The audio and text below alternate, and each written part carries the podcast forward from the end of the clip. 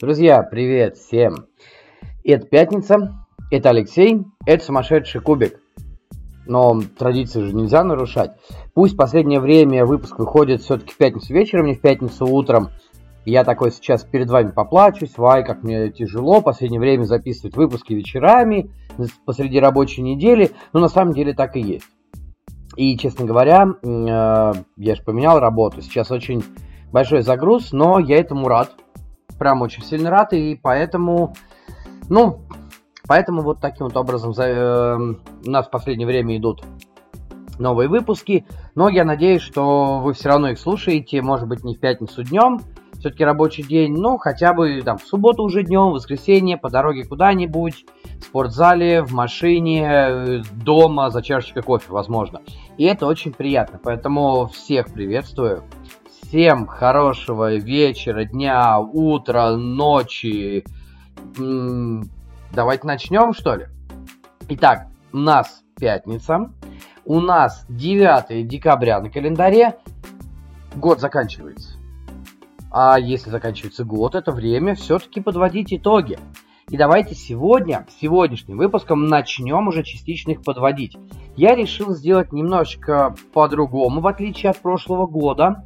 А, не то, чтобы я поменял формат, нет, абсолютно. Просто я решил дозированно выдавать вам на некоторую информацию, ну, чтобы было интересней и чтобы, честно говоря, не перегружать большим количеством игр, большим количеством каких-то впечатлений, э, ни выпуски, ни вас, соответственно, чтобы выпуск не был там опять часа на два с э, большим количеством рассуждений. Поэтому сегодня, вот мы так декабрь откроем, Сегодня я начну рассказывать вам про игры, в которые я поиграл в 2022 году. Это не прямо новинки, новинки 2022 года, это новые для меня игры. И начнем сегодня, сегодняшним выпуском с, ну, разочарований 2022 года. Да, я прекрасно понимаю, что целый декабрь еще на носу, но из того, что я запланировал поиграть в декабре, а, пока что я не думаю, что хоть одна игра будет меня разочаровывать очень сильно, или, по крайней мере, сильнее, чем тот список, э, тот такой топ, можно сказать, э, тех настолок, которые уже успели вот так вот негативно повлиять на мое восприятие хобби. Поэтому сегодня вот так вот откроем. Дальше в течение месяца я буду рассказывать про ожидания, а, про что-то еще, что было интересное в этом 2022 году. Все-таки будем позитивными. Давайте, мы же говорим про хобби, а не про что-то еще. Но хочется именно открыть э, таким вот топом разочарований, таким антитопом, можно сказать. Потому что, ну как вам сказать, лучше сразу, вот от, отмести сразу, оста- оставить негатив в прошлом, и потом уже с новыми силами, с чем-то новым интересным входить в новый 23 год, ну или предварять этот новый 23 год. Итак, давайте начнем. Пока, конечно, статистика еще не полностью собрана, пока еще будут партии в декабре месяце, в общем-то будет много чего интересного, я надеюсь. Хотя последние вот эти месяцы я играю прям что-то рекордно мало для себя. А, но, тем не менее, это не мешает играть во что-то новое и каждый месяц а, обновлять там на 5-6, э, а то и больше игр э, список того, что я в этом году успел попробовать. Однако, по состоянию вот на сегодняшний день, на 9 декабря, я отобрал 15 настолок, которые заранжировал, как всегда, при помощи PubMeeple Ranking Engine. Хорошая, кстати, такой, хорошая программа, при помощи которой можно собственные рейтинги составлять. Отбирал я, ну, соответственно, сравнивал попарно все эти игры. Отбиралось по принципу, я выбирал э, из двух ту игру, в которую я меньше всего хочу играть. А, вот из тех пар, которые выпадают. И давайте, наверное, поскольку все-таки 15, я пройдусь по всем, но э, постараюсь по чуть-чуть и постараюсь объяснить, почему конкретно каждая из этих игр вот так вот очень плохо зашла. Итак, сразу смогу сказать, здесь э, будет все абсолютно. А, как-то так получилось, что в, в антитопе за 2022 год попали, ну, попало громадное количество абсолютно разных а, по жанру и по механикам настолок. То есть не то чтобы там одни еврачи э, или одни там Амери, да, здесь всего-всего-всего понемножечку. Многие эти игры я уже упоминал в ежемесячных выпусках, как то, что меня либо разочаровало, либо не оправдало надежд, либо, ну, в общем, все, что связано с, с отрицанием или непринятием. Поэтому давайте чего уж затягивать. Поехали. Э, на самом деле, слава богу, что их всего лишь 15 этих игр, что не так много меня разочаровало. А, и давайте, погнали все-таки, наконец-то. 15 место. А, начнем с конца. Естественно, будем продвигаться. А, кто хотел сказать вверх, на самом деле, я скажу так, будем погружаться все глубже и глубже в пучину беспросветного, беспросветной фигни за 2022 год. Итак, первая настолка, ну, точнее, номер 15. Она еще как-то плещется э, ближе к поверхности. Это «Чужие рубежи», она же Alien Frontiers. Старая достаточно настолочка, которую у нас локализовывали хоббики, если я ничего не путаю. Ну, что я могу сказать? Возможно, да, я говорил уже про нее в одном из выпусков.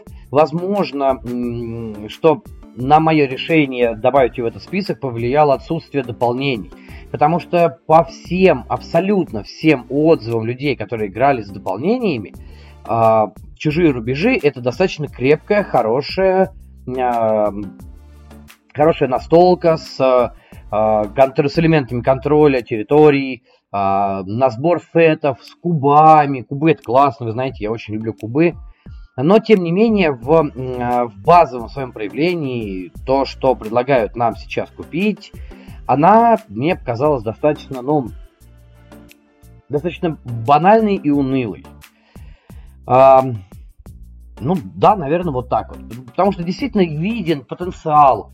А, игра может дать какое-то хорошее, а, хорошее количество контента, вроде как. Вот этот контент добивается допами, но в том виде, в котором мы ее имеем, она на самом деле крайне, прям крайне однобокая. В ней э, сразу виден вектор, куда надо двигаться. А, в ней не всегда надо подрезать, и хотя она прям, прям подразумевает о том, что вы должны подрезать своих соперников, вы должны их выбивать откуда-то, но база совершенно не дает этого experience а. То есть а, вы играете, ну, я даже не знаю ради чего. Ради того, чтобы собрать э, э, побед, ну, выставить все вот эти домики свои – я не знаю. То есть, вот действительно, для меня э, «Чужие рубежи» вроде как показались неплохой игрой, но, но жутко однобокой. Да, возможно, допы это чинят, но, к сожалению, я допы так и не попробовал, а игру уже продал, поэтому, поэтому наверное, я никогда это не попробую. Хотя, э, в отличие от многих игр из э, сегодняшнего списка, я в нее, если предложат поиграть с допами, на всякий случай, для расширения кругозора, и, может быть, для изменения мнения я в нее сяду поиграть с допами. Но пока в том виде, в котором она есть, а, я не рекомендую вам играть в чужие рубежи. Она покажется слишком простой, слишком банальной, как говорится, вульгарной. Поэтому, но, тем не менее, за хороший задел и за неплохую идею и за кубики 15 место. То есть, как бы, еще не совсем все так плохо. Следующее, то есть уже 14 место, начинаем погружаться глубже. Это, как ни странно, игра из топ-100 БГГ, э, которую я взял на волне хороших впечатлений от Карнеги. Э, игра от э, одного и того, игры эти, да, что Карнеги, что вот эта игра от одного и того же автора, от Хавьера э, Жоржа, это Троа. Да, действительно, игра из топ-100. Она многим понравилась. Она прям э, очень тесная вроде бы и плотная.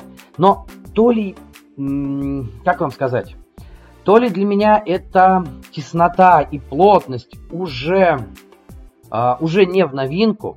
И я знаю большое количество игр, в которых э, есть и размещение кубических рабочих, и при этом они достаточно плотные, но которые предоставляют лучше, что ли, я не знаю, которые по впечатлениям лучше идут.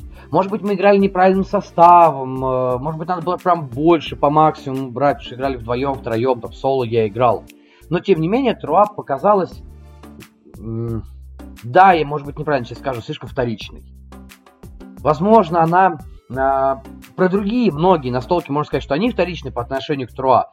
И, наверное, я просто сыграл в нее не в то время. Может быть, правда, надо было раньше. А может быть, действительно, и это одна из важнейших причин на самом деле, что на контрасте с Карнеги, которая действительно получилась очень сильной, очень мощной игрой, на очень плотной, очень тесной, в которой тактический просчет и возможность предугадать действия оппонента и пытаться его просчитать, они возведены, ну если не в абсолют, то возведены на какой-то достаточно серьезный плотный уровень. То в Труа это э, возможно, Хавьер Жорж тренировался, да? Э, ну, вот, на мой взгляд, я бы сейчас э, Карнеги разместил в топ-100, в отличие от Труа. А, что еще мне там не понравилось? А, на самом деле не очень большое количество контента, это в первую очередь. А во вторую очередь, вот эта вот возможность перекупать чужие кубики. Потому что действительно в какой-то момент начинаешь э, скорить деньги для того, чтобы покупать чужие кубы. Э, таким образом, есть вероятность, что вы, попав на хороший тайл, который будет приносить вам э, финансы, вы сможете перекупать кубы э, у других игроков намного, намного быстрее. Но при этом это действует и в обратную сторону. Вы же покупаете, вы отдаете деньги этому игроку, которого забираете кубик. Соответственно, у этого игрока тоже прирастают деньги. И поэтому игра в какой-то момент, ну, может быть, это у нас так получилось, я не могу сказать, но мне показалось, что игра в какой-то момент превращается а, в, там не то, что даже в поддавки, а в, скажем так, смысла в закидывании кубов уже нету. Потому что вы выкинули кубы. Ну, что-то вас, ну, что-то не то, что хотелось бы. О, зато у, соседа то, что э, вам надо. А у соседа ситуация диаметрально противоположная. И вы начинаете просто меняться кубиками. Все. То есть вот этой кризисности э, за счет того, что вы меняетесь за деньги кубами, ну, ребят, как-то я ее совсем не почувствовал. Поэтому, но при этом, да, Труа все равно э, неплохая, поэтому 14 место. Хоть и ниже, ну, глубже, скажем так, э, чем э, чужие рубежи, но тем не менее, все равно это игра, которую, ну, поиграть в нее можно, да. А, но не для меня. Я ее точно брать уже повторно в коллекцию не буду, и я не, скорее всего, не сяду в нее играть там еще один раз. А следующий пункт, номер 13, счастливое число, это Excavation Earth. А, ну, такой достаточно неплохой, э, как бы, конфликтное, ну, относительно конфликтное евро э, с элементами там, контроля от э, Давида Турции, э, достаточно известного, опытного автора, которого многие любят, по той же самой там анахронности, например. А, или многие знают его как человека, который занимается созданием достаточно крутых топовых автом. А, вот э, что я могу сказать, там, неустрашимые, классные автома. А, что из еще? Вот Тилетум, кстати, который свеженький, который я недавно отыграл, ну, про него тоже расскажу, может быть, даже напишу, если удастся еще пару партий сыграть в ближайшее время. Там тоже очень неплохая автома. Ну, в общем, как бы человек вроде бы известный, в настольных кругах, человек опытный. Но, тем не менее, Excavation Earth показалась мне, ну, прям перегруженной. Об этом я рассказывал в выпуске по итогам месяца, в одном из выпусков. А, потому что, действительно, на мой взгляд, количество лишних действий в Excavation Earth какое-то гиперогромное. Слишком многое вы должны э, не то что держать в голове, слишком многое не укладывается в логические последовательности. Да, все можно списать на то, что игра в фантастическом сеттинге, а, и мы, получается, ну, не можем, не знаю, как сказать, э, а, не можем ткнуть автора и сказать, вау, такого быть не может. Э, то есть, в отличие от тех же игр Лассерды э, или Эклунда, где мы можем сказать, вау-вау-вау, такого не было. Что это за бред? Это, это, там, это против, это против истории. Там, да? Мы так сказать не можем, э, потому что Excavation Earth это чистый, да, воды и фантастика. И, кстати, к слову, вот Лассерна, например, с играми, которые имеют под собой реальный сеттинг, реалистичный сеттинг, он с ними обходится очень хорошо, и, ну, ладно, окей, забыли, вы знаете, насколько мне нравится Лассерда. Но, может быть, этим в том числе. Так вот, в Excavation Nerf э, турцы очень сильно вот специально перегружает игру. Если взять в сравнении как раз-таки недавнюю машину погоды, про которую тоже многие писали, что вот она искусственно перегружена. Вот как раз машина погоды, не перед, на мой взгляд, естественно, не перегружена. Она э, изобилует деталями, но все детали поддаются логическому объяснению. В Excavation Earth э, там той же самой логики с рынком я не понимаю, я не вижу. Э, то есть часть действий мы можем делать э, без привязки к определенным секторам, а, часть действий с рынком, часть действий мы обязаны делать с привязкой к этим секторам. Зачем нам тогда а, выходить, причем если у нас есть один рынок, а, мы должны выходить еще на второй, где-то что-то контролировать. В общем, вот это действительно, на мой взгляд, прям перегруз. Сыграю ли я еще раз? Возможно, но скорее всего нет. Будет ли игра полезна тем, кто любит Давида Турции? Наверное, да, но попробовать да. Это все-таки не мидкорное даже евро, это с такой определенной степени хардкор. Но, тем не менее, на мой взгляд, она слишком перегружена. Именно поэтому она оказалась в этом списке, но не настолько высоко, потому что все-таки а, Давид Турцик человек, который дружит с механиками, он знает, как с этими механиками работать, и все-таки, на большому счету, Excavation Earth получилось неплохой. Но меня этим перегрузом слишком сильно разочаровало, поэтому в списке. А, дальше. Следующее это 12 место. А, продолжаем пускаться глубже. Это эпоха облаков, она же Cloud Age, э, которая вышла э, за рубежом, по-моему, там в 20 да, кажется, году, я не помню. Ну, в общем, она относительно свежая игра, а, но я в нее сыграл только в этом году, прошел кампанию. И знаете что, я тоже про нее рассказывал в одном из выпусков, даже написал статью. На мой взгляд, а, Фистер но когда он делал эту игру, эту игру, я об этом говорил, э, у меня такое впечатление, что когда он это делал, он сам себе сказал, ну, меня же любят, я же сделал ВЗП, ну, а что, они сидят все что угодно. Да, очень интересная попытка сделать еврокомпанию в постапокалиптическом сеттинге, с таким перемещением по карте.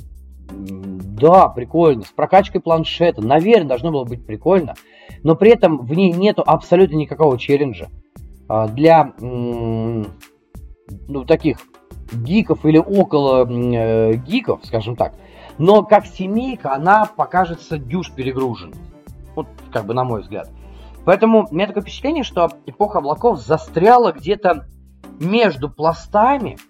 То есть это и не семейка плюс, и, не, и вроде бы и мидкор, но какие-то детали для мидкора слишком простые. А, плюс компания, которая а, на самом деле не дает чего-то нового. А нам просто такое впечатление, что компания сделана для того, чтобы вы а, просто въехали в, в суть дела и открыли там все эти карты, да? И посмотрели, какие есть модули и куда их и как можно применять. Потому что после компании, на самом деле, вы можете э, к чертовой матери спотрошить этот тайный конверт и все, и просто все подобавлять э, в игру и играть, типа, добавляя эти модули, там, перекрывая некоторые тайлы, добавляя что-то новое. Но на самом деле этого уже вообще не хочется, абсолютно. Играть чисто в базовую версию эпохи облаков, то есть не проходя модули и не добавляя их, будет скучно, потому что контента в ней все-таки немножечко не хватает. А, не э, играть э, сразу вы, наверное, возможно, не поймете частично, да, вот, это, вот эти а, тайлы там местности, какие-то новые карты, которые приходят. Вам придется лезть в компанию, чтобы смотреть. При этом очень такой, ну, прям банальный, прям вот банальный-банальный сюжет до, до ужаса, до одури. Да, я понимаю, сейчас начнете говорить, что это не, значит, не сюжетная игра, что не каком-то там или еще что-то. Э, это же там не, не оскверненный граль. Да, конечно, нет, не оскверненный граль, не сюжет, не, не сюжетка, ни ни в одном месте большая. Но, тем не менее, для неплохого достаточно сеттинга можно было завести что-то ну поприкольнее. Концовка прям вырисовывалась уже не знаю, чуть ли не к самому а, началу этой кампании. Сразу было понятно, что мы будем делать и чем все кончится. Все. То есть зачем? Непонятно. Я не, вот я не понимаю. Действительно такое ощущение, что Фистер делал эпоху облаков чисто вот чтобы сделать и типа, а, все равно купят. Вот такой, знаете, как бы на авось. И типа как бы люди купили, ну блин, это же Твистер, это же ВЗП, это же Бун Лейк, там, да, это Маракайба. Это же такие игры классные. Ну, нет. Вот, на мой взгляд, нет. Поэтому вероятность сыграть в эпоху облаков, допустим, намного ниже, чем для меня, чем вероятность сыграть там в те же самые чужие рубежи или Excavation Earth. А, поэтому вот не совсем а, в днище, но тем не менее 12 место. А следующая игра, которую тоже я пробовал в этом году, хотя вышла она, по-моему, в прошлом году, если я ничего не путаю, это Steam Watchers от Mythic Games.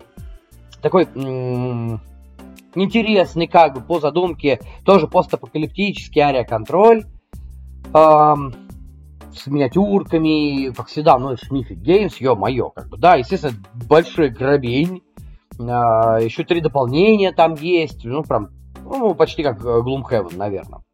А, но, но, но, но, я люблю ариоконтроль, хотя в последнее время очень сильно проредил свою коллекцию этих ариоконтролей, ну, потому что не, ну, со мной в них не, не играют, что ли, вот так вот сказать. А многие игры, которые я уже успел продать, типа Анг, они есть э, у моих настольных друзей, коллег, там, да, настольных товарищей, и поэтому я, в принципе, могу в них сыграть. А, но, тем не менее, а, Steam Watchers исходно подкупал именно своей идеей. Однако воплощение этой идеи оставляло не то, что желать лучшего, оно оказалось очень-очень средненьким, я даже сказал посредственное, это воплощение. Все дело в том, что Steam Watchers это ариоконтроль на фиксированной карте. А, не скажу, что это плохо, нет. На той же фиксированной карте есть, допустим, меза. Та же самая, тоже фиксированная ариоконтроль, э, ариоконтроль с фиксированной картой. Но, тем не менее, меза очень плотная, такой рубку дает, можно сказать. А, есть Кимет, есть Blood Rage, но в них отсекаются какие-то участки, и все равно есть взаимодействие. Так вот, Steam Watchers это игра исключительно для большого состава людей, для максимального состава в 5 человек, максимум, да, надо брать. Меньше нет. Даже не думайте садиться за нее играть вдвоем. И даже втроем, ни в коем случае. Это абсолютно дохлый номер, что называется. Потому что игра мерзотно масштабирована. Прямо мерзотнейшая, абсолютно. А, фиксированная карта может раскидать вас по разным, не то что может, она раскидает вас по разным регионам, и а, паровые гейзеры, которые вы будете а, исследовать и разрабатывать, ну, наряду там с какими-то, именно не на, на, э, по аналогии с какими-то там шахтами и там месторождениями, угольными и прочее, вы будете разрабатывать вот эти месторождения пара, которые будут давать энергию, и будут приносить победные очки, причем трек победных очков там динамически изменяется то вверх, то вниз. Не просто вы там, опа, получили, все, пошли вверх, получили, пошли вверх. Нет, нифига, вы можете вниз пойти и абсолютно спокойно в течение каждого там, в конце каждого раунда. Да? Так вот, э, механика э, взаимодействия в ней, она вроде бы как возведена в абсолют, но при этом при игре малым составом этого взаимодействия нет абсолютно.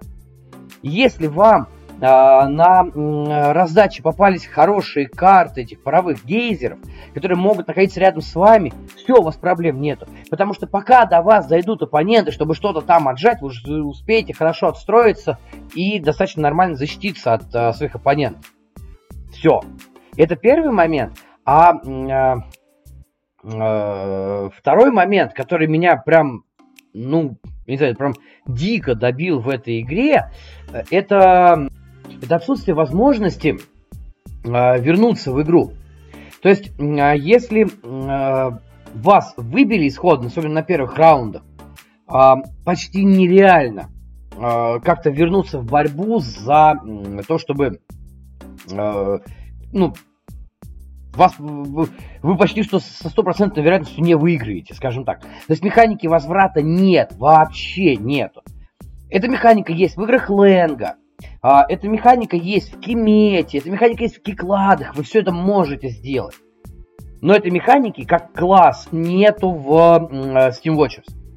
Поэтому, если кто-то там, двое хотя бы игроков объединятся против одного, даже в большой партии, считайте, что этого одного, все, его нету. А вы вынуждены сидеть дальше. И вы будете молиться, чтобы вас вообще чертовой матери разбили, чтобы выйти из игры. И если вас не разобьют, не отожмут, у вас все и полностью не выбит, вы будете сидеть и мучиться. И, ну, на мой взгляд, это самое мерзотное, когда, когда ты сидишь, ты понимаешь, что у тебя абсолютно никаких нет шансов на победу, когда ты даже поднасрать никому не можешь, ты даже не можешь заняться kingmaking ом просто.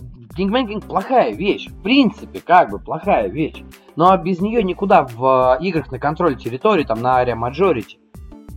Но здесь вы даже kingmaking ом заняться не можете. То есть вас выбили исходно э, с ваших территорий, оставили ни с чем, таким, знаете, недобитым, без рук, без ног, и вы на зубах пытаетесь перекатываться, что-то сделать, а вы, вы понимаете, что у вас руки и ноги не отрастут. Все.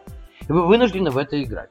Вот действительно, это, отсутствие этой механики прям, прям требует флип-тейбл во время партии со словами «манал я», да, что называется. И все. Поэтому Steam Watchers э, здесь, да, они не настолько низко, потому что все-таки большим составом в нее неплохо, прикольно было бы поиграть. Но тем не менее, в таком, э, в топе разочарований, ну я не мог ее не внести, потому что действительно это игра, мне кажется, заслуживает того, чтобы внести вот такой вот топ. А, окей, двигаемся дальше. Даже до половины еще не дошли, но видите, как бы достаточно бодренько идем. И следующая игра, про которую хотелось бы сказать и которую бы хотелось бы занести в топ разочарований, это неизвестная планета, она же Planet Unknown.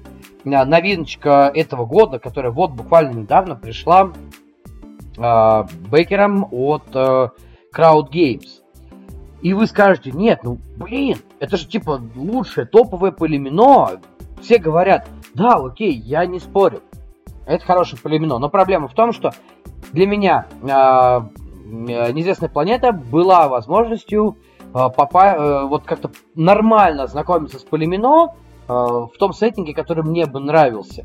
Но, как оказалось, все-таки полимино в принципе в целом не моя механика. А почему же все-таки неизвестная планета вообще попала в этот топ, несмотря на очень неплохие оценки от э, наших бекеров отечественных, от бекеров зарубежных, да и вообще на БГГ можно посмотреть, там восьмерка стоит сейчас. Это круто. Да, не так много голосов, но это восьмерка, это очень круто, это все-таки очень такая хорошая оценка, мощная, прям, прям очень мощная, которая говорит о том, что игра, вау, всем зашла. А мне нет. Сейчас объясню почему. Дело в том, что да, Полимино, ну я так понял, после знакомства уже плотно, Полимино не для меня. Совсем не для меня, не моя механика. Э, ну, не нравится, не люблю это, это похоже.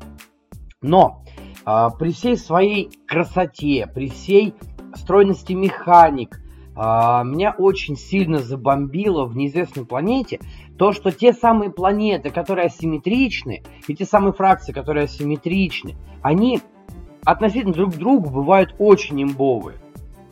И если их рандомить, то э, есть риск большой, что вы ну, почти что проиграете на старте. Вы не получите э, удовольствие от игры совершенно.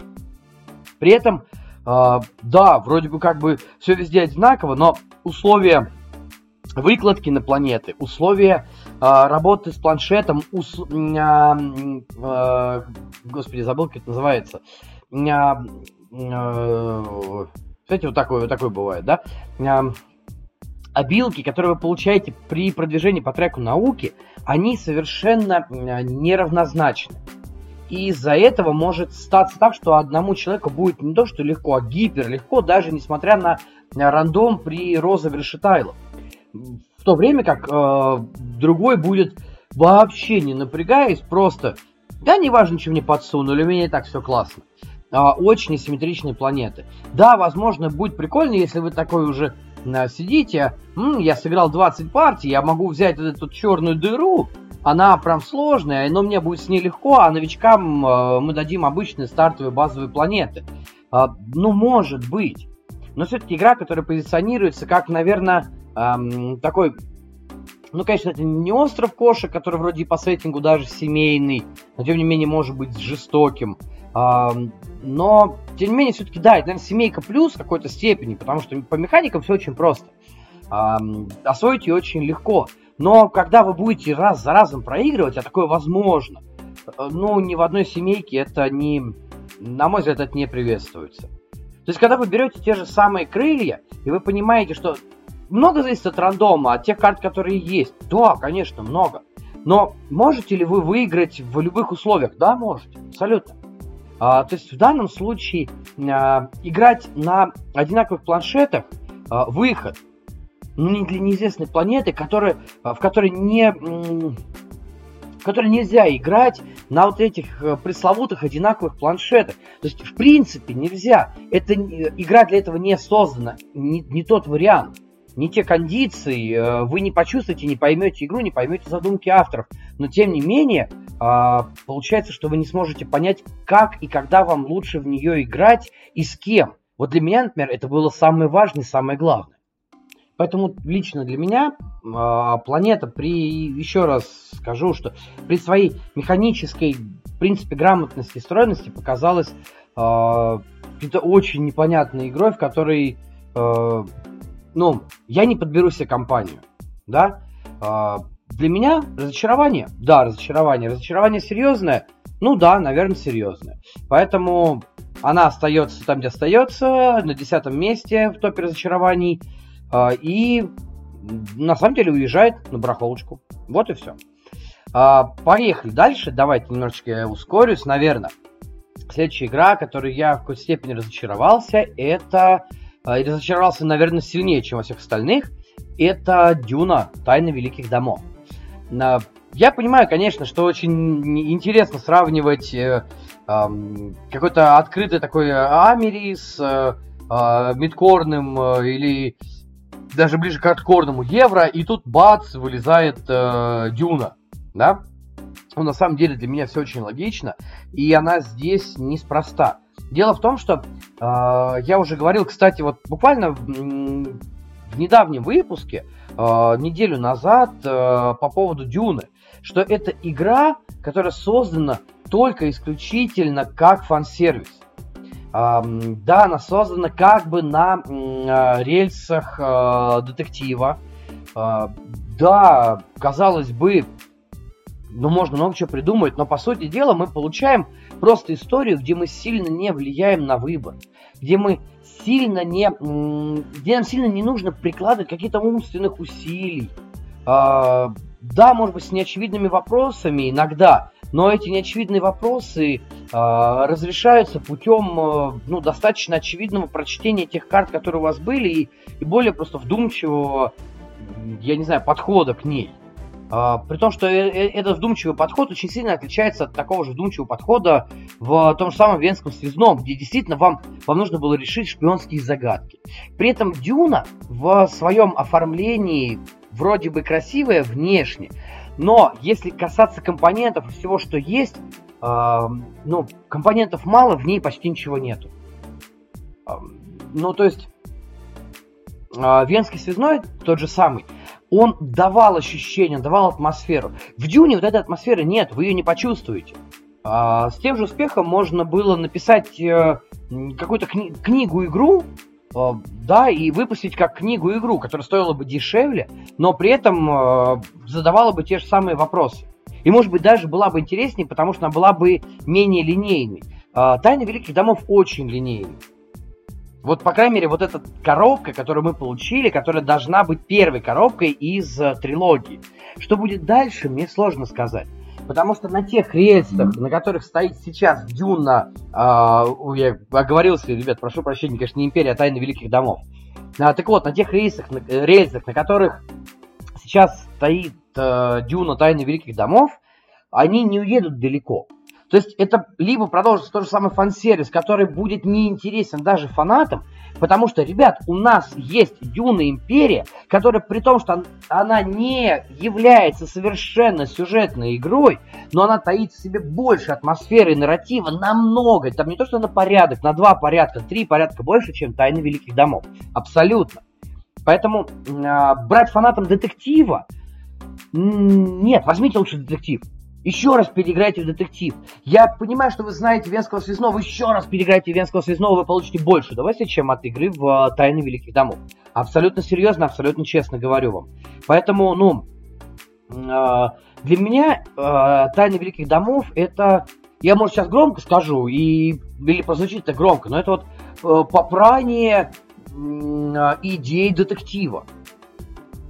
Абсолютная, потому что вы, вы не получите детектив, вы не получите Дюну, а вы получите какую-то сказку на ночь.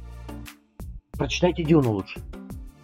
Просто возьмите, почитайте, потому что а, сценаристы, которые писали это, или а, там брали какие, каких-то персонажей из а, саги Герберта, все как-то сделано все очень куца.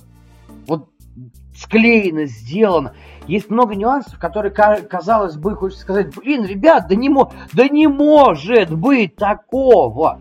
Герберт делал, э, написал великолепные э, книги, великолепная э, такая э, космоопера, ну, я думаю, что в какой-то степени можно отнести к Дюну к космоопере. Великолепная абсолютно, но то, что здесь это а, хочется схватиться за голову, я, собственно говоря, сейчас этим и занялся, и сказать, блин, ну, ну как? Ну, то есть это, это абсолютно мега одноразовая игра только для фанатов. А, я ее брал как человек, который знаком с сеттингом, которому было интересно. Поиграл, да, все, это вот это максимум. Естественно, я к ней не вернусь, э, потому что я, я не вижу, просто мне неинтересно перепроходить ее даже для того, чтобы понять, что могло бы быть еще. Потому что даже сразу я прошел на высокие баллы, и все, и мне все было понятно. Абсолютно все понятно сразу. Она не давала челленджа в качестве детектива. Никакого. А, возьмите... Да возьмите Тайны Аркхема, господи. Возьмите Тайны Аркхема. И просто не подглядывая э, в ответы, ничего. Просто пройдите, посмотрите, какой у вас результат. Все. Это и то будет интереснее. И перепройдите еще раз. И это принесет больше удовольствия, чем э, Тайны Великих Домов. Поэтому уже в топ-9. Э, и здесь, да, э, Дюна Тайны Великих Домов. Следующее разочарование этого года. Это уже старая тоже игра, которая сейчас э, переиздана была. Ну, переиздана была уже там пару лет как, но только недавно вышла локализация. Это пригород Сабурбия, это вот второе издание. А, тоже крауды выпустили ее, э, ну, в том же смысле, что вот буквально недавно, буквально пару месяцев назад э, была неизвестная планета. Так вот, про Сабурбию я тоже рассказывал. Э, я не увидел в ней э, ничего, что давало бы вот ту самую вариативную, по крайней мере, опять же, в базе, да, и чем-то она в этом смысле схожа с чужими рубежами. Нету вариативности контента, который мог бы принести в игру что-то очень интересное.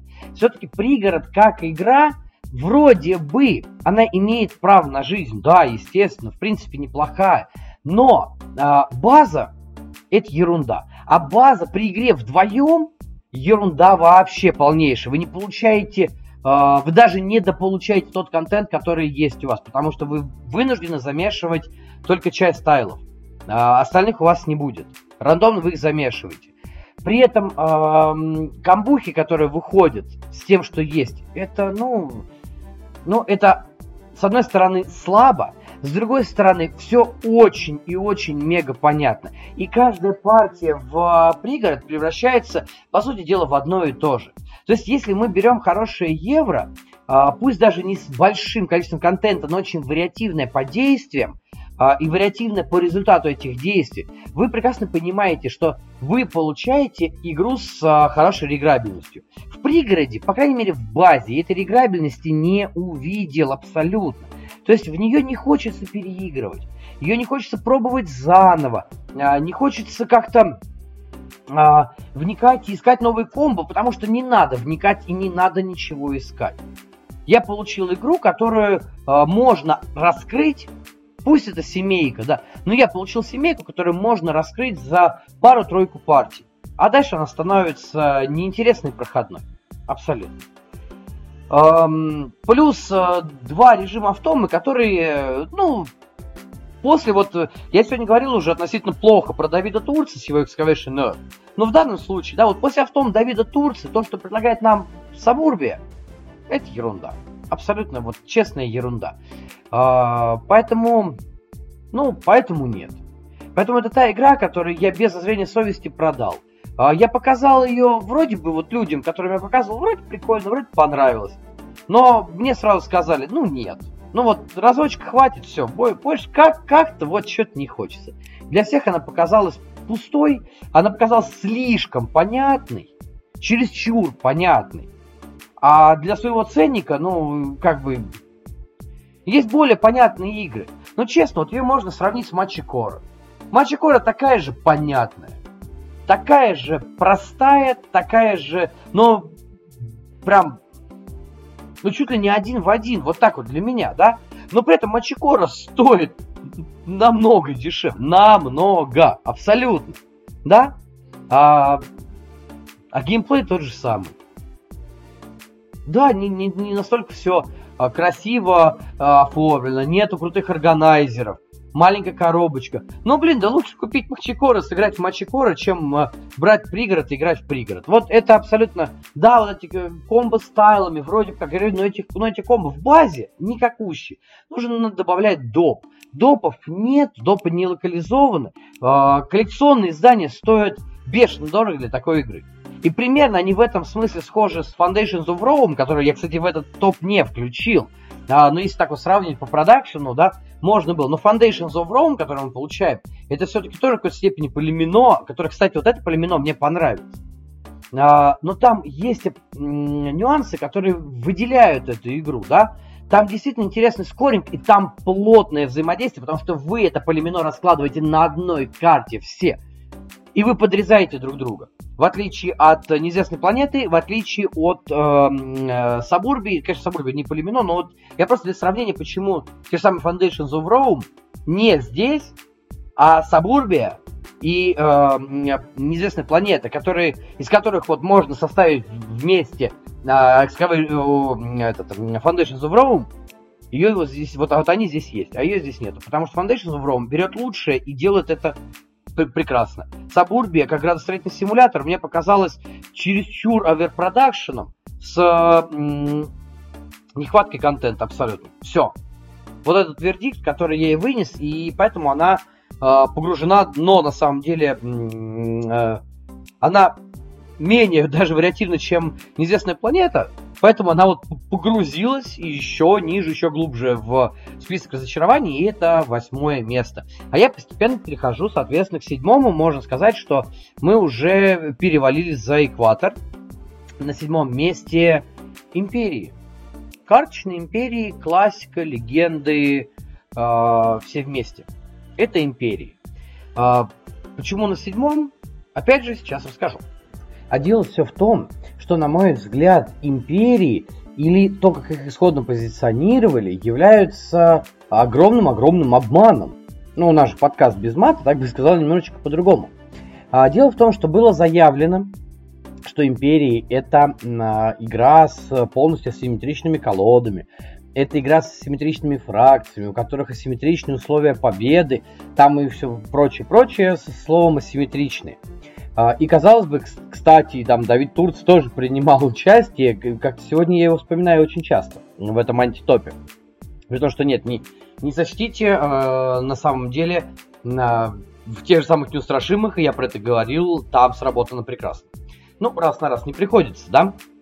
Так вот, э, империи, по сути дела, это очень, э, прям мега простая, э, очень одинаковая по всем фракциям, по большей части фракций, игра, которая э, не дает э, ничего, кроме э, ужасно долгого сетапа и ужасно долгих партий.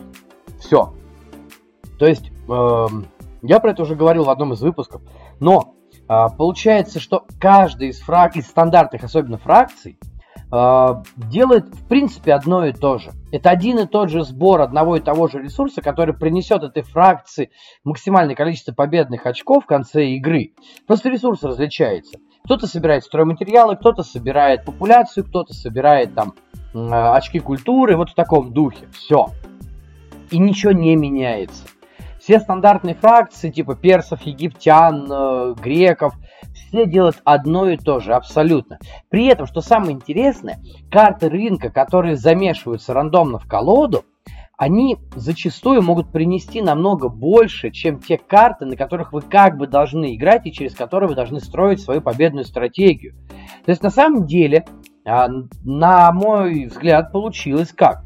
Мы берем любую вообще фракцию, вообще любую пофиг, да, там, ну ладно, за, за редким исключением, сейчас я скажу про это исключение, и начинаем э, просто разыгрывать карты и собирать э, там камбухи на ресурсах. Все, абсолютно. И без разницы, что э, карта греков говорит там, вот вы должны там собирать то-то, то-то. Да вообще без разницы. Вообще пофиг. Вы можете хорошо сходить на рынок, купить пару карт, которые потом положить и разыгрывать эти карты, потом скорить. Все. То есть, на мой взгляд, это громадный обман в том смысле, что ничего асимметричного в этой игре почти что нет. Да, есть несколько фракций, которые действительно дают очень интересный, любопытный геймплей. А, по типу а, Короля Артура его рыцарей, по типу а, викингов, по типу просвещенных, да. Но этих фракций ничтожно мало. И для того, чтобы ими правильно играть и побеждать, нужен очень большой опыт отыгрыша именно за эти фракции. То есть, если вы садитесь даже с новичком в Империи, но с человеком, который, в принципе, понимает, как работают такие карточные игры, и берете сразу сходу просвещенных, э, прям 146% вы проиграете. Абсолютно. Просто хотя бы потому, что человек заскори, э, успеет э, заскориться быстрее, а, просто потому что он доведет а, до конца партии быстрее, чем вы. Потому что а, условия для победы вот этими отдельными фракциями, небольшим количеством, они либо слишком нагружены, они интересны, да, абсолютно. Что король Артур, что те же самые просвещенные, прям там, или атлантианцы, ну, жители Атлантиды.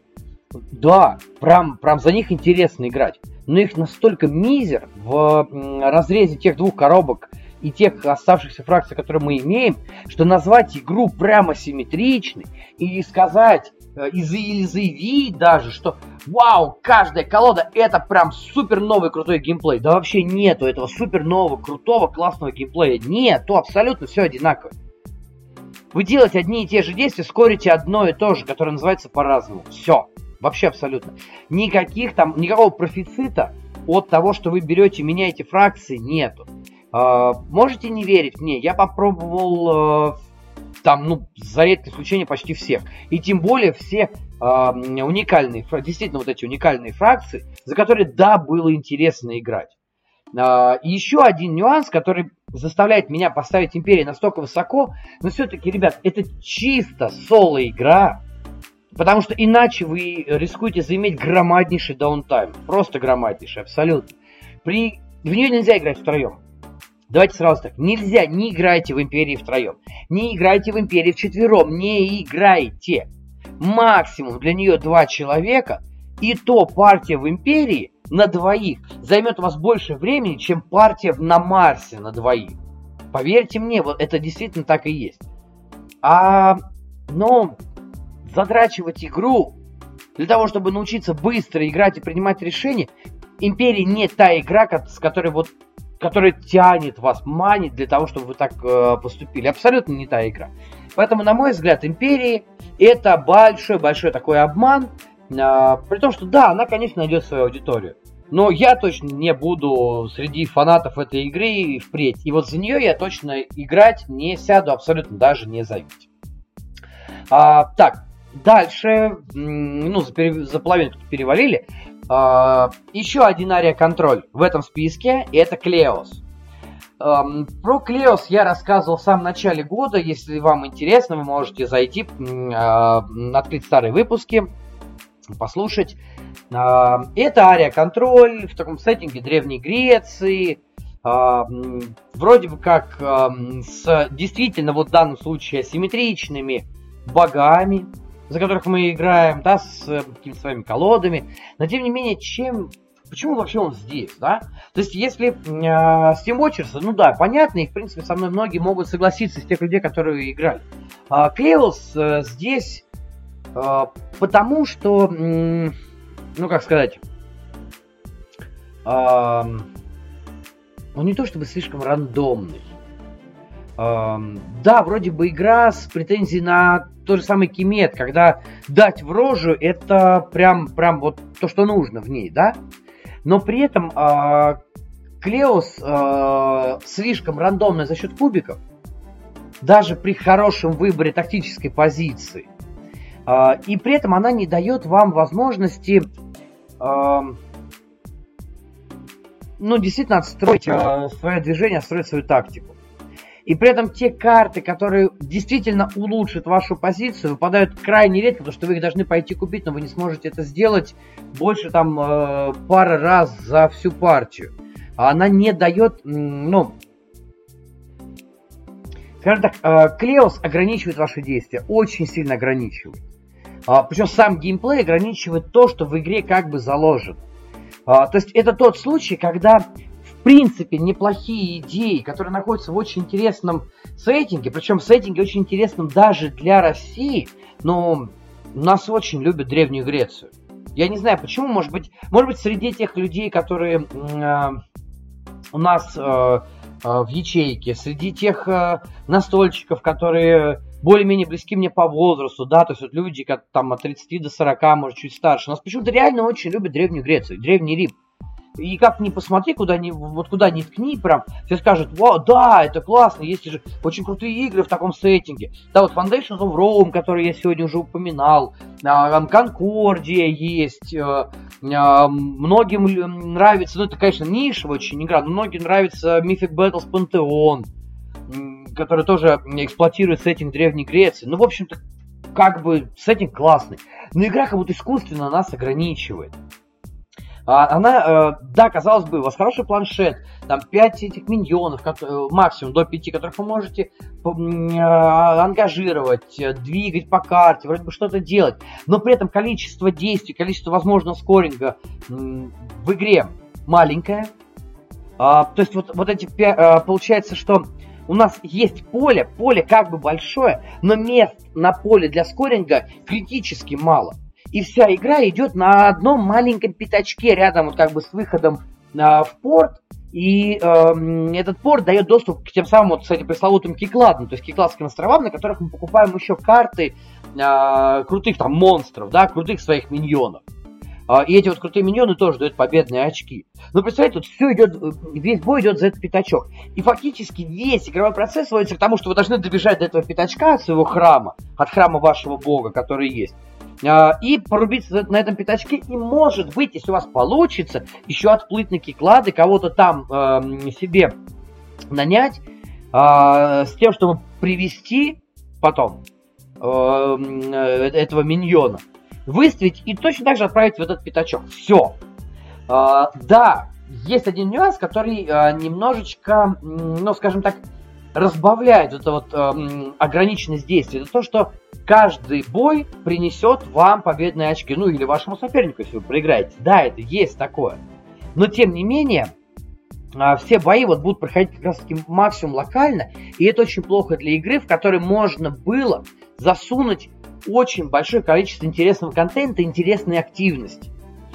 А, собственно говоря, поэтому Клеос здесь, и поэтому Клеос так высоко, потому что я люблю Древнюю Грецию. Не сказать, что я прям фанат и все скупал, я даже Кикладу успел уже продать на самом деле. А, при этом они сюда вот в этот список не попали, потому что Киклады интересны. Даже на небольшой состав мне показалось, что Киклады прикольные. А Клеос нет. Клеос очень ограничен. Это тот случай, когда игра имеет хороший потенциал, который вообще не... То есть не то, что недораскрыли, или могли бы немножко по-другому. Нет, его вообще, блин, не раскрыли абсолютно. А, при том, что в игру принесли очень неплохих богов асимметричных. Ну, я не в смысле, что прям боги там неплохие, а в смысле колоды асимметричные. А, очень неплохое действие. Но вот этот рандомный бой за маленький мизерный клочок земли – ребят, ну давайте лучше сыграем в Кемет, где бой идет за, каждый, за каждую пять. Где захват э, и любой территории нужны вам. Это путь к победе. Но при этом вы даже до того, как зайдете на территорию, вы можете столкнуться с другими игроками и начать драться.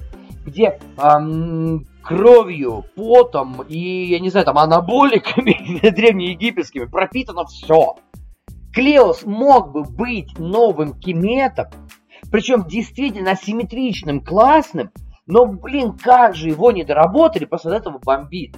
еще один момент, почему прям она здесь очень высоко, это очень такие неоправдавшиеся надежды, потому что там очень прикольная автома. Действительно, она умная, она очень умная, она на уровне автома от Давида Турции, точнее, даже больше скажу, она на уровне автомы к неустрашимым, который сделал Давид Турции. Потому что действительно у вас прям целый лист, а 4 лист на минуточку, в котором расписаны все действия богов, против которых вы играете, то есть за которых играет автома.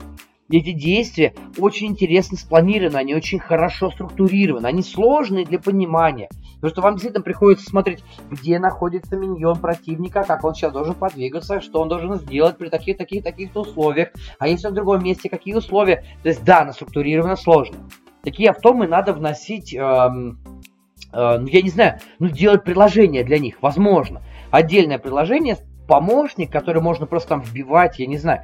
Или это бы очень классно смотрелось э, в цифре, например.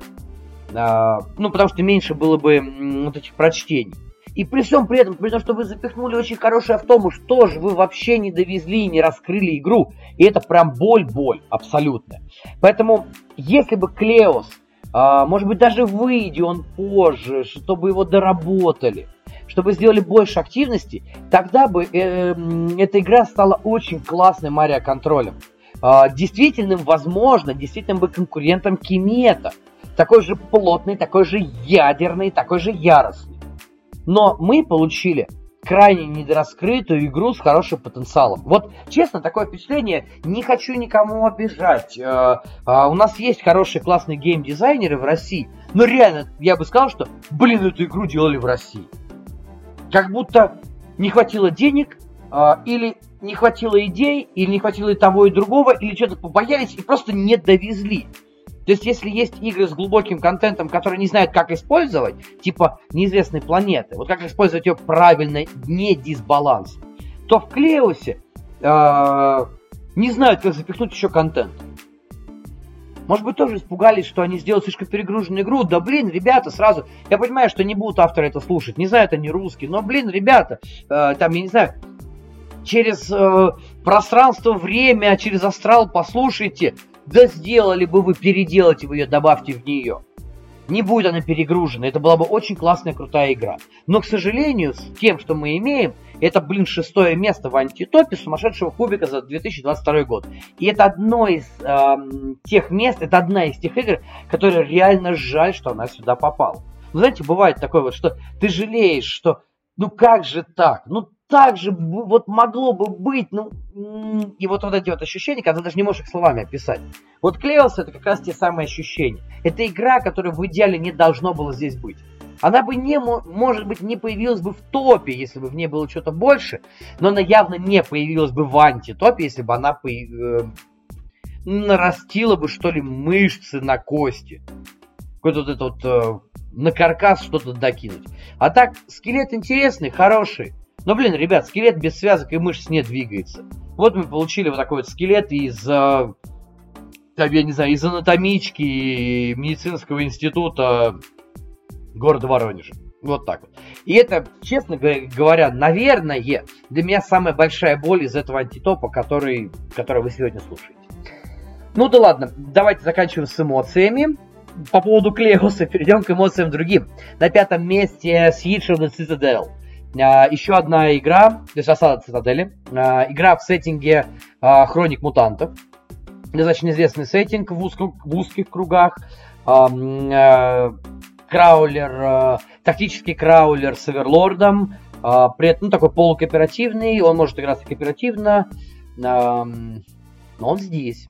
Я как бы люблю краулер, ну, по крайней мере, долгое время любил, сейчас, может быть, отхожу немножечко от этого в пользу каких-то комплексных евро, но тем не менее, казалось бы, прям очень хорошие а, предпосылки для того, чтобы стать а, новым зомбицидом, потому что тоже массовый завал, очень много мобов, а, мясорубочка, но про это я рассказывал на самом деле еще в начале года. И тогда уже говорил, что Свиршил Цитадел меня очень сильно разочаровала. Все дело в том, что при игре с Оверлордом э, она получается дико имбовой. И, кстати, мне кажется, э, сегодняшний вот этот антитоп можно назвать антитопом имбовых игр. Ну, потому что имбу, э, да, это где-то может быть и прикольно, но имбу, по большому счету, настольщики не любят. Это неинтересно. А осада цитадели дает нам крайне-крайне имбового оверлорда. Потому что человек, который хоть как-то играл хоть когда-то в краулеры, который получает этого оверлорда, он, он почти всесилен. Ну, ладно, такие громкие слова, но действительно, эм, это, э, это человек, который может просто на раз-два, приложив чуточку тактических э, усилий, на раз-два вынесет э, команду любых приключенцев. Абсолютно. А, потому что а, Siege of the Citadel это игра, в которой мобы берут количество. Но, в отличие от того же самого зомбицида, вот здесь, кстати, очень интересный нюанс. Их абсолютно можно легко сравнить. Очень легко. Но в зомбициде количество а, мобов фиксится их слабостью определенной. А да, они давят.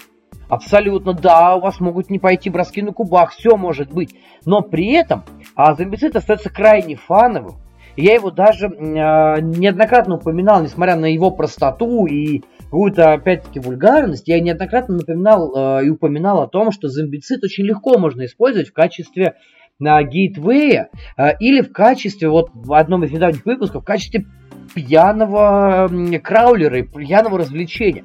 Потому что это фановый кубомет, который ничего не требует от игрока просто заинтересованности в том, что происходит на игровом поле. Все, абсолютно. Больше ничего вам не надо. Вы заинтересованы, то есть эм, зомбицид дает вам веселье. А зомбаков, ну, почему-то любят. Я не знаю, уже ругаются на них со всех сторон, но все равно все покупают игры с зомби. Да, вот прикольно. Э, осада цитадели, она могла бы быть таким зомбицидом. Она могла бы быть на месте Deep Madness, более прокачанным зомбицидом. Но в отличие от Deep Madness, в котором я тоже в какой-то степени разочаровался, я вам говорил, но его тоже здесь нету. Это такой вот э, наброс на остальные четыре места. Здесь не будет Deep Madness, потому что Deep Madness, несмотря на всю вот эту зомбицидоподобность, она более вариативная и более глубокая. Она дает атмосферу. А Осада Цитадели вообще ничего не дает. Э, то есть это... М- с другой стороны, ее можете, можно, знаете, как назвать? А, недодесцент второй редакции. То есть вот предыдущие редакции, которые, а, как там у нас было, Journey in the, in the Dark, да? Странствие во тьме, который, помню. Я ничего не путаю, потому что последний, как там, сказание тьмы, да, вот последний десент. А, так вот, а, осада цитадели это вот недодесцент. Абсолютно. Причем э, в десенте можно было оверлордом э, там вынести ваших противников, хотя там тоже был все-таки перекос в сторону как раз героя. А здесь мы получаем абсолютно э, имбовый краулер, который не может грамотно эксплуатировать идеи других игр подобного рода. Ну, то есть, ребят, вы видите э, крутой зомбицид, вы видите неплохой десент. Но почему вам не сделать примерно то же самое, только в э, сеттинге Хроник Мутантов, который, в принципе, ну, он неплохой. Э, sci-fi с постапоком. И это бы брали. Но нет, блин, мы получили неизвестно что. Прокачка как бы есть, да, но она хреновая. Ну, а честно, она ничего не дает. Абсолютно. А, то есть, вот... М- тоже, возможно, не оправдавшиеся надежды. Но осада цитадели могла бы э, не то что стать э, очередным краулером, она могла бы стать каким-то краулером с какой-то идеей она даже не стала очередным краулером. Она, на мой взгляд, стала очередным провальным краулером, э, дисбалансным, с неотработанной механикой, с неотработанными мобами, которые, ну, просто не знаешь, куда прицепить и зачем они нужны. Э, да, люди, некоторые, с кем я общался, которые проходили дальше по э, сюжетной ветке, говорят, да нет, там потом вроде игра раскрывается. Но знаете, э, всегда хочется э, сказать так, хорошие краулеры, равно как и хорошие компьютерные там ролевки или РПГ, они на первых сценариях э, сразу цепляют. То есть ты хочешь пойти вперед, ты хочешь что-то открыть, ты хочешь понять, а что же будет дальше. Осада Цитадели после первой партии мне, э, мне принесла только одни впечатления. Я не хочу знать, что дальше. Я хочу, чтобы эта игра была собрана и убрана от меня подальше. Все. Поэтому вот открывает такой антитоп 5, как раз таки осада цитадели, которая могла бы быть чем-то больше. И вот поэтому даже Клеос выше ее, ну то есть ниже как бы в антитопе, но э, ближе к поверхности вот этой вот бездны, потому что, ну Клеос все-таки хоть попытался. А Сада Цитадели не пытается вообще, в принципе. Поэтому в топку, вообще абсолютно в топку. А я двигаюсь дальше. И на четвертом месте а, чисто соло игра Черная соната. Тоже, кстати, от Крауду. У меня такое впечатление, что сегодняшний выпуск и вообще антитоп, э, это прям антитоп э, игр от э, Crowd Games. Я даже специально чуть попозже вот посчитаю, ради интереса, прав я или нет, но прям, прям что-то вот как-то как-то даже странно. Хотя о, о Crowd Games я уже очень много раз не совсем лестно отзывался, потому что они делают очень неплохие, хорошие игры. Но вот в этом году получилось вот как получилось. А, здесь на четвертом месте Черная соната. Тоже я про нее рассказывал в антитопе, ну не в антитопе, а в разочарованиях одного из месяцев. И здесь все просто. А, я даже не буду очень долго на ней останавливаться. Черная соната это как бы пасьянс.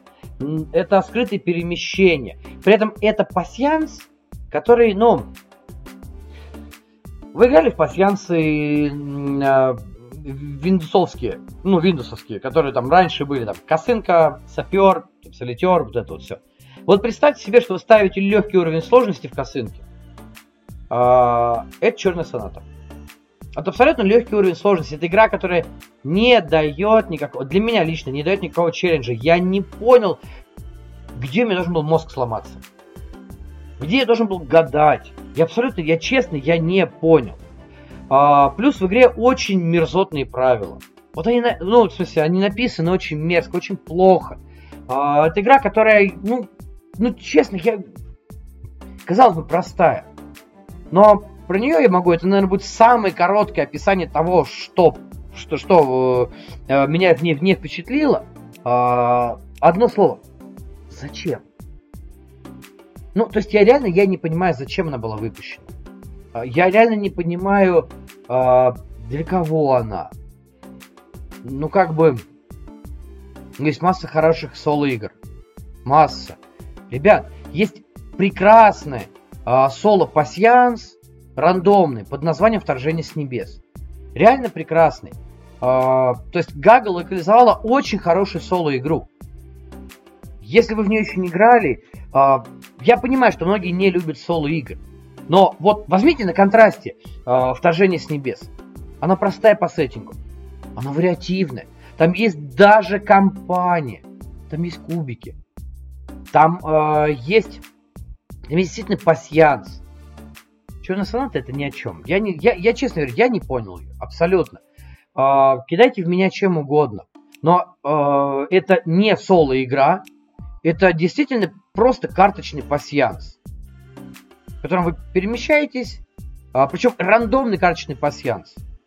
И когда вы раскрываете этот рандом, а раскрыть его, поверьте мне, это дело там полутора-двух партий максимум. Для вас любой уровень сложности станет ерундой полнейшей. Потому что вы прекрасно понимаете, как и куда в дальнейшем будет перемещаться вот эта дама в черном. Все.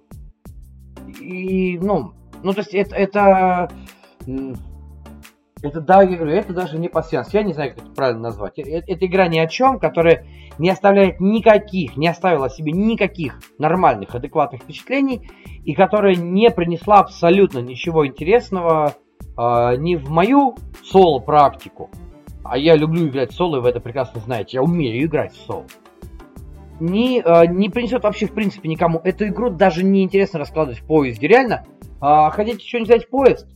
Если вы одни едете, возьмите колоду карт. Сигил возьмите. Вот э, Сигил такой маджонг определен. Возьмите маджонг. Это лучше. Это намного лучше, чем черная соната. И к чертям э, эти э, скрытые перемещения. Они там нафиг не нужны. Абсолютно. То есть я честно не понимаю, зачем, для кого и, и как создавалась эта игра. Ну, Почему не на первом месте? Я расскажу по, а, когда буду рассказывать про антитоп тройку, которую вот мы сейчас приближаемся. Но в целом, среди всех остальных игр, это единственное, которое вызывает реальный вопрос. Зачем?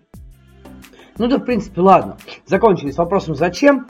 И теперь переходим э, к призовым местам. призовые места антитопа за 2022 год.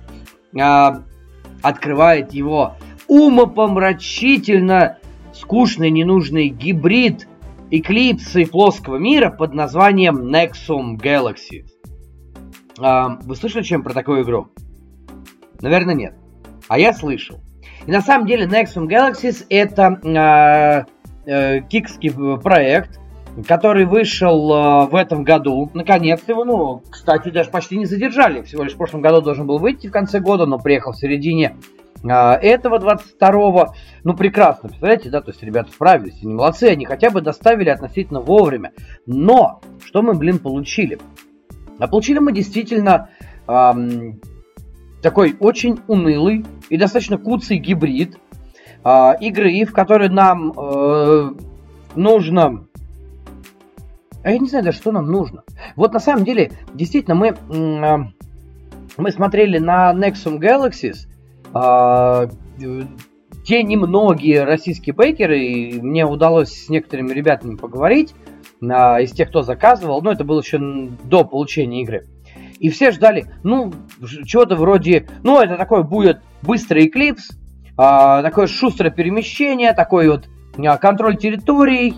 А, ну, ладно, ну, наверное, да, простой, может быть, гейтвеем будет хорошим.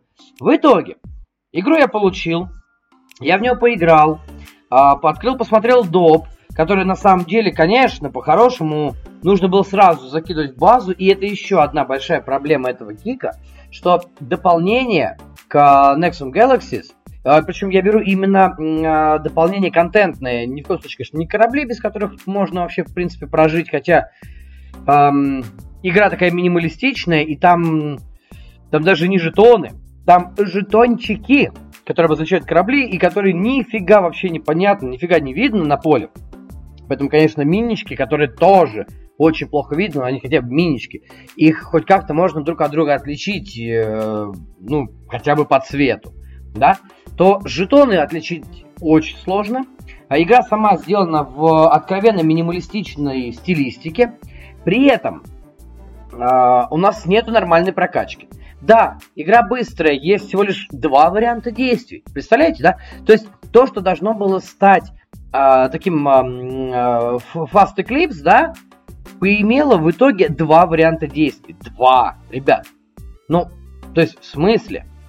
При этом очень всрато написанные правила не дают сразу понять, что конкретно игра от нас хочет.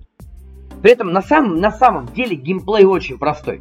Переместились, собрали ресурсы, подрались. Все, условно говоря. Да, то есть два варианта действий. Собрать, переместиться, собрать, переместиться, собрать, переместиться. А, несколько вариантов окончания игры, которые вообще нафиг ни на что не влияют. Абсолютно. Да? Очень непонятный трек сражений, по которому мы двигаемся, типа получаем победные очки. Эм, ну ладно, окей, я это еще могу понять, да? С другой стороны, э, у нас все работает по принципу плоского мира. При этом, то есть от Эклипса, по сути дела, остается просто стилистика, э, наличие там нескольких планет на одной локации.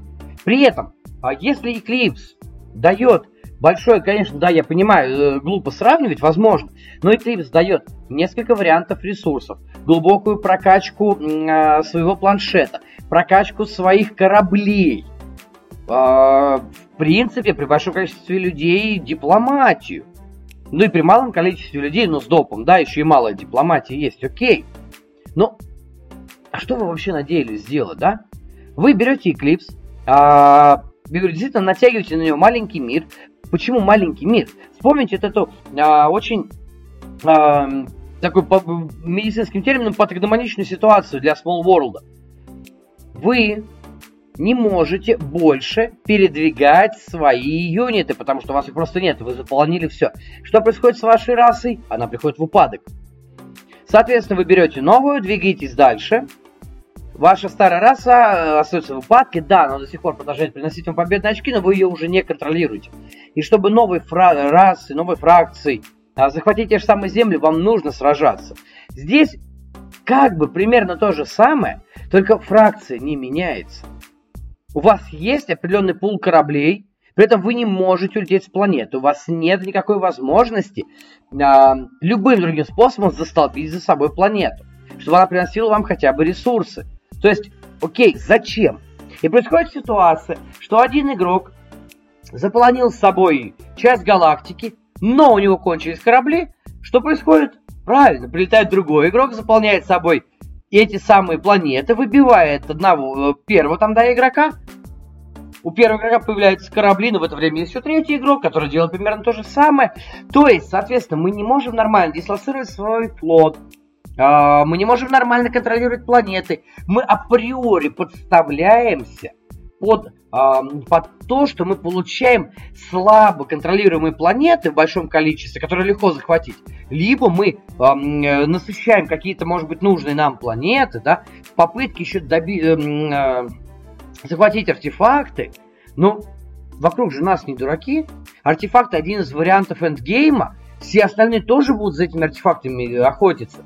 В итоге мы получаем крайне дисбалансную, э, крайне дисбалансный контроль, который хотел быть и тем, и другим, да, это попытка сидеть на двух стульях, получается. Причем очень минималистичная, достаточно дешевая попытка, но, окей, если брать полностью, не самая дешевая, но тем не менее, там что-то там в районе э, 100 с чем-то евро, что ли, было, ну, примерно, all Но тем не менее, слушайте, ну, э, вы если что-то пытаетесь копировать, вы хотя бы делаете это грамотно.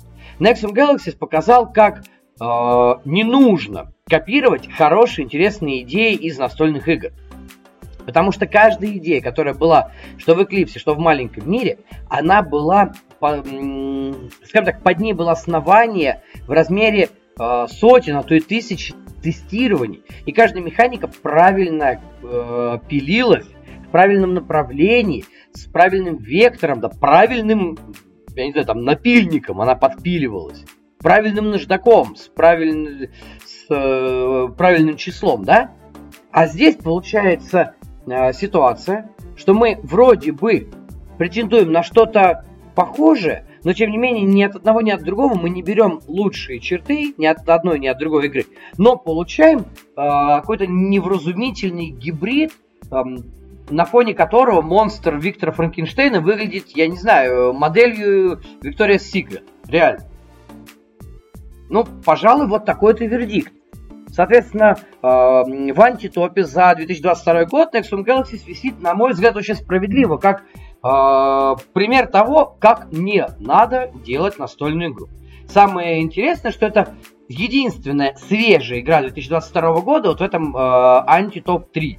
Все остальные, кстати, будут старенькие, но тем не менее, с учетом того, насколько сильно последние годы э, вектор развития настолок перешел в гибридное направление, и откровенно новаторских идей становится все меньше и меньше, ну потому что многое, что уже известно, это в принципе нормально. Давайте так говорить, это нормально.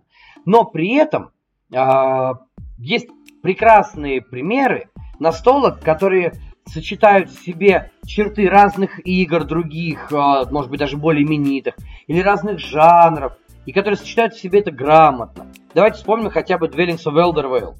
Да, дорогой грабежник, да, куча контента нужно докупать, но при этом это действительно хороший гибрид э, контроля территорий, мипл плейсмента, еще и кубической боевки. Да, пусть она простая, и кого у кого-то от нее подгорает, но тем не менее, как гибрид, uh, Dwellings of Eldervale получилось прекрасно. Nexum Galaxy получилось сратая. Ну, вот реально, ребят.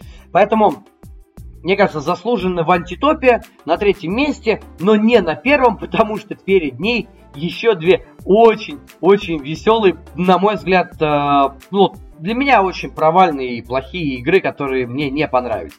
И на втором, да, опускаемся глубже. На втором игра, которая была локализована Hobby World, игра старая, я понимаю, но э, локализована была Hobby World, несколько коробок под названием Подземелье.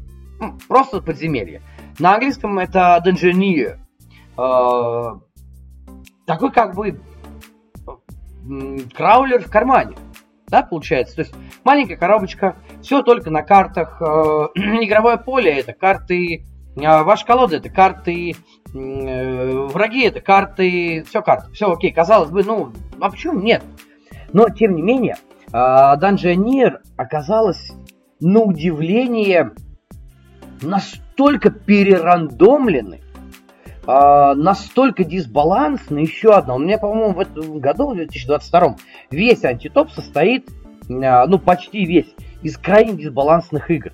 И причем, если все остальные игры имели нормальные механики, но чувствовался там дисбаланс по колодам, то в Dungeoneer, э, оно же подземелье, чувствуется просто какой-то дичайший дисбаланс в геймплее.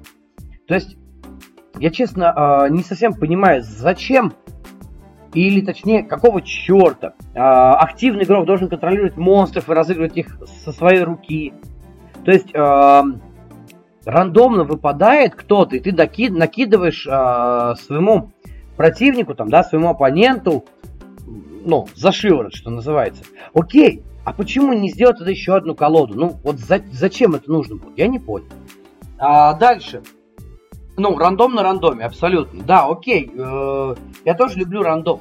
Это неотъемлемая часть э, любой э, игры. Это неотъемлемая часть в какой-то степени э, краулера.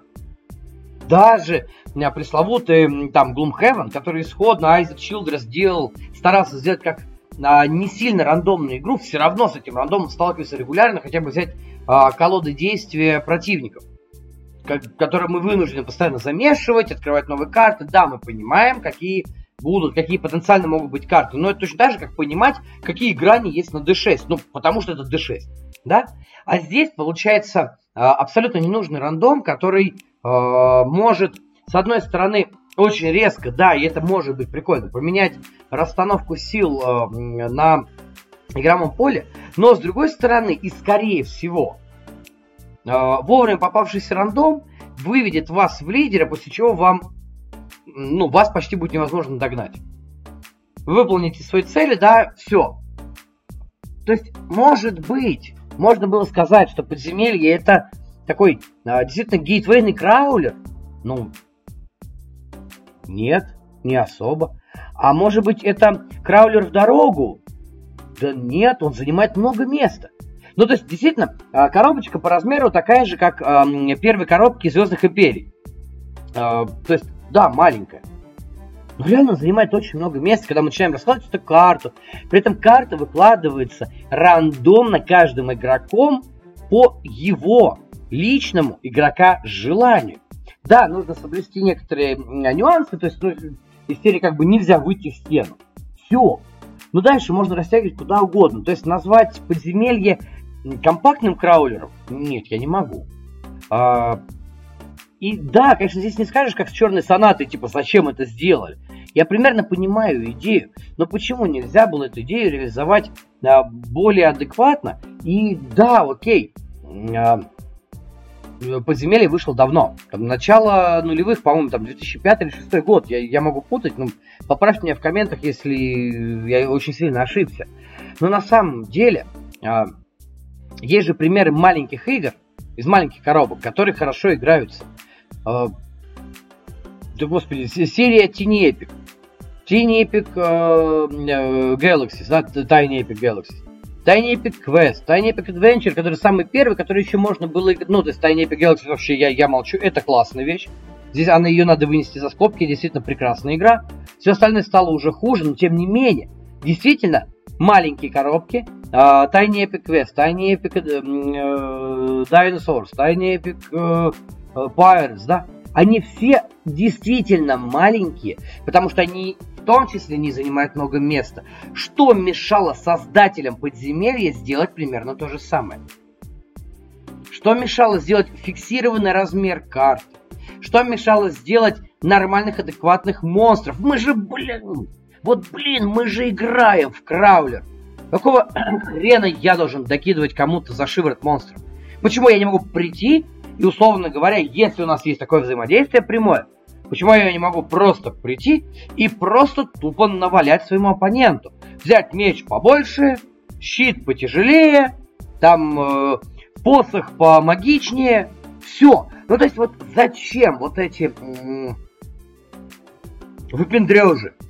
Если говорить там э, нормальным не матерным языком. Зачем эти выпендрежи? Я, честно, я не понял. Да, возможно, опять же, все это мои проблемы, но, как всегда, топ у нас субъективный и антитоп в том числе.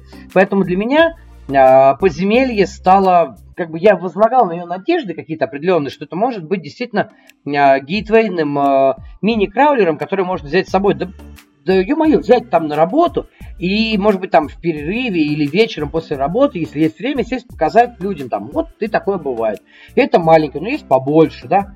Ну нет, ну, ну не возьмешь ее.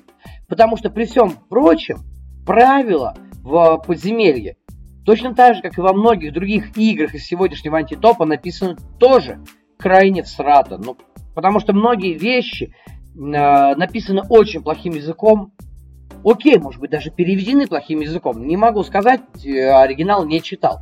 Но, тем не менее, э, понять правила подземелья, ну, ребят, надо, как бы, надо постараться. А правила написаны на уровне, я не знаю, карточного Pathfinder. То есть из серии, ребят, карточный Pathfinder это по сути дела, э, ну, живая карточная игра наравне с ужасом Аркхема которой много есть нюансов, но она и дает глубину. То есть, что хотели сделать создатели подземелья, даже с учетом того, что это был, там, было начало нулевых, я все равно не понимаю. Когда у вас есть прекрасные механики, я понимаю, на что они ориентируются, но у вас есть прекрасно разложенные механики ДНД, почему не сделать из ДНД э, краулер, пусть даже карточный, и взять за основу механику ДНД нормально. А так получилось, ну, неизвестно что. Поэтому, на мой взгляд, ни в коем случае не покупайте подземелье. Ну, реально, не, не покупайте. Найдите какую-нибудь игру из серии Tiny Epic, и это действительно будет Tiny Epic у вас на столе, и при этом будет играться намного-намного лучше. Вот, вот серьезно. А, так, ну что, переходим теперь к самой разочаровавшей меня игре. И сейчас точно что-нибудь посыпется на меня, повалится, полетит. Э, Потому что самое, вот честно, я думал, долго думал, я пытался понять, хочу я дать этой игре шанс или не хочу. В итоге понял, что не хочу. Самая разочаровавшая меня в 2022 году игра это космические дальнобойщики. И вот сейчас говорю, такие унылые фанфары, но действительно, это космические дальнобойщики. А, игра, которая ну, она не, не то чтобы прям в топе, но игра, которая любимая многими людьми. И здесь она не потому, что я хочу хайпануть о том, что вот вы это все любите, но это говно. Ну, нет, ни в коем случае. Но на самом деле э, космические дальнобойщики это смесь того, что мне абсолютно не нравится, но при этом, э, при этом такая смесь очень ядерная и навязчивая, вот так скажем. А, это и Полимино, который я все-таки понял, что я не люблю. А, это и а, неуправляемый рандом, который я тоже не люблю. Да? И это еще игра гонка, которую, ну ладно, с какой-то долей вероятности, но в целом все равно не люблю я игры гонки. Сказать, что игра плохая, опять же, конечно, нет, я все субъективно, крайне субъективно. Но для меня партии в космических дальнобойщиков стали, наверное, самым большим разочарованием из того, во что я играл. А, помимо тех причин, которые я уже озвучил, есть еще несколько, которые я хочу сказать, ну, по крайней мере, пару, о которых я хочу сказать. Первое. Космические дальнобойщики – это игра, которая крайне требовательна к хорошему знанию контента, даже базовому.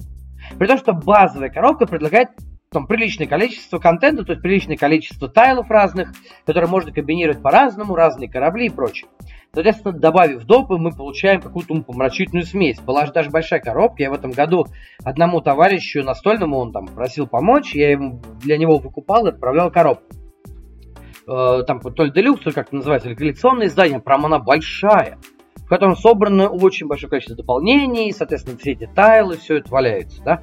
Но тем не менее, э, при наличии большого количества такого контента, он крайне специфичный. То есть э, я сел как новичок с людьми, которые имели очень высокий опыт в эту игру.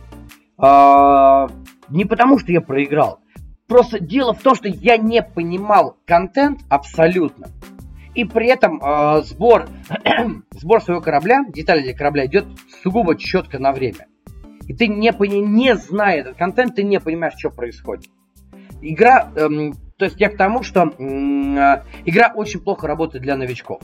Если все за столом первый раз в нее играют, окей, неплохо.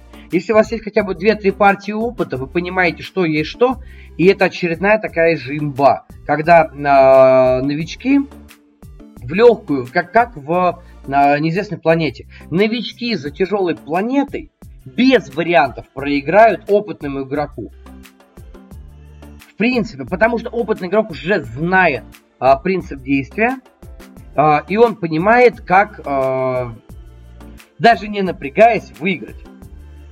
В отличие от многих других настолок, от многих других авторов, если вы в общем понимаете, да, вот многие евро, если вы в общем понимаете, как работает механика, то даже новая игра, даже комплексная игра, она вряд ли ведет вас в ступор. И если вы в ней проигрываете первый раз, это нормально, потому что вы пытаетесь там привыкнуть, ну, как бы, может быть, какие-то нюансы ищете. И то не факт, что человек первый раз севший за какую-нибудь там, да даже за того же Лассерду, но который знаком с общими принципами, при, э, там, э, э, принципами механик, которые используются, не факт, что он проиграет.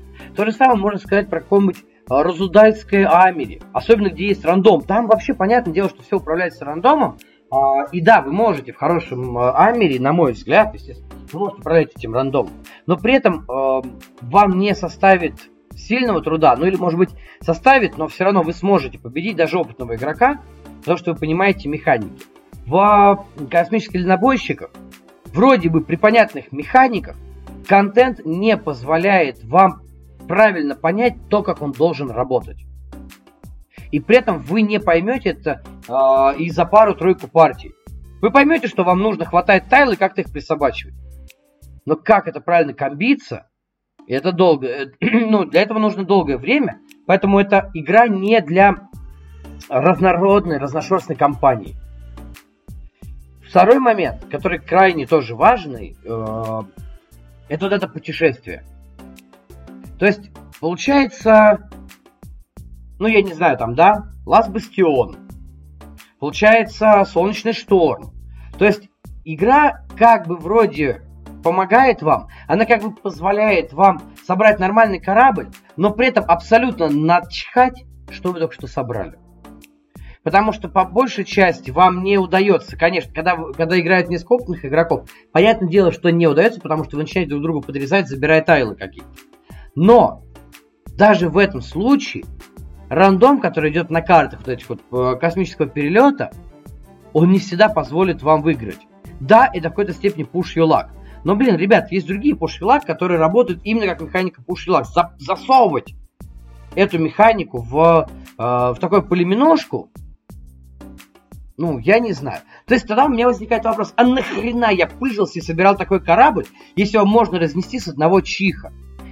У вас возникнет обратный вопрос, а нафига ты собирал корабль, который разнес... можно разнести с одного чиха? Я еще раз отвечу.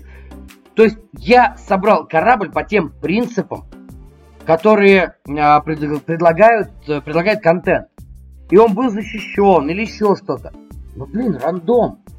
То есть а, здесь получается ситуация как? Я собрал свой корабль, слепил, я понимаю, что меня ожидает, я понимаю, куда мне прилетят астероиды, а, там, допустим, да, где мне могут прижать какие опасности. Не, оказывается, не понимаю. Или понимаю. То есть инженер я, или, или искатель приключений, или я... Или что? Или я просто по фану достаю карты? То есть а, для меня Galaxy Tracker э, стала игрой, в которой э, каждый следующий этап нивелирует достижение предыдущего. И делать его частично или абсолютно бесполезным. То есть я знаю прекрасно, что у космических дальнобойщиков громадное количество поклонников, огроменное множество. И многие находят игру веселой, забавной, подгорающей, еще что-то. И вопрос в том, что вот самое интересное, меня не подгорало. Когда э, я в нее играл, ну, поначалу, да, я, то есть я, когда я только въезжал, прям, да, я не понимал, блин, да что же я собираю, да, да как же, господи. Потом вроде начал въезжать, и у меня реально возник вопрос, а зачем я это делаю? Вы знаете, вот вы садитесь играть а, в настолку, видите какую-то механику, вы спрашиваете, зачем? А в моем случае я сел, сыграл несколько партий, и зачем? То есть, если от Nexum Galaxy, от подземелья, от э, Сижа до Цитадел, там, да, я еще мог как-то сказать, зачем я в нее сел, потому что там были хоть какие-то якори, которые цепляли меня, то в космические дальнобойщики я вроде бы как бы хотел играть, но когда поиграл, я, я не понял, зачем я это сделал. Вот бывает, знаете, ситуация, когда действительно не понимаешь, зачем ты, зачем ты пошел туда, зачем ты что-то сделал, зачем ты сел играть в эту игру. А, поэтому для меня космические дальнобойщики, вот они стоят на первом месте в антитопе в 2022 году. Ну, и, наверное, так. Играть я в них не собираюсь. А, коллекцию тем более брать. Хайп, не хайп, ребят, решать, э, естественно, только вам. И сами понимаете, что насильно мил не будешь, э, с другой стороны. Поэтому давайте, что называется, подводить итоги э, всего вышесказанного. Да, действительно, вот так открываем, ну, продолжаем открывать декабрь, продолжаем заканчивать 2022 настольный год. И, честно говоря, этот выпуск дался мне ну, чуть ли не тяжелее всего в этом году. Потому что, с одной стороны, э, ну, надо рассказать про то, что разочаровало. С другой стороны, я даже когда отбирал игры для этого топа разочарований, я пытался для них, ну, по крайней мере, для половины из этих игр найти какое-то оправдание. Э, но, тем не менее, не смог, наверное, найти. И поэтому они оказались в этом антитопе. Э, места распределял я уже как бы рассказывал в начале выпуска как, поэтому на самом деле, когда я начал распределять, мне казалось, что подземелье будет самый худший. Но когда я увидел результаты по голосованию, ну вот оказывается вот так вот. И в принципе для каждой игры э, из топ-3, анти-топ-3, на самом деле их все можно было ротировать как угодно, потому что в каждой из этих трех игр я не хочу садиться. И, честно говоря, со своей стороны, даже несмотря на глубокий хайп тех самых космических дальнобойщиков, э, я не, не знаю, я не рекомендую своим, по крайней мере, друзьям а, и людям, которые со мной играют, я не рекомендую садиться ни в одну из этих игр играть. Потому что, на мой взгляд, э, ничего интересного, познавательного, веселого, хотя, может быть, заявленный, я в этих играх не увидел, и, на мой взгляд, они не несут этого. Поэтому давайте заканчивать на этой прям крайне пессимистичной ноте сегодняшний выпуск только с одной лишь целью.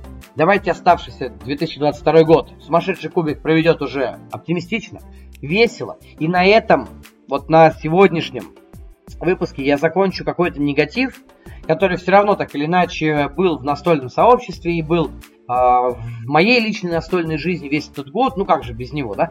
И дальше все выпуски до Нового года я попытаюсь посвятить чему-то радостному, веселому, клевому, интересному. Соответственно, будут и ожидания, и хотелки, и лучшие игры, конечно. В общем, друзья, Спасибо, что вы со мной, как всегда. И это самый позитивный момент сегодняшнего выпуска. Играйте только в хорошие игры. И самое интересное, ни в коем случае не доверяйте сразу напрямую чужому мнению. Хотя бы почитайте, посмотрите, послушайте еще несколько мнений, прочитайте правила. А если игра не самая дорогая, и у вас есть возможность ее попробовать, попробуйте хотя бы. И только после этого вы действительно сможете сказать, плохо это или хорошо. Потому что каждое свое мнение я на, Э, вывожу только относительно того, что я уже сам попробовал. И вам я желаю тоже побольше, почаще пробовать чего-то нового, интересного. И чтобы в вашей настольной жизни было поменьше всякого разочарования и всяких плохих, проходных и недостойных вас, да и в принципе недостойных настольных игр. Поэтому доброго, доброго и управляемого вам рандома, хороших выходных, я пойду дальше поиграю, наверное, во что-нибудь. Счастливо. Пока-пока, я ушел. Встретимся через недельку.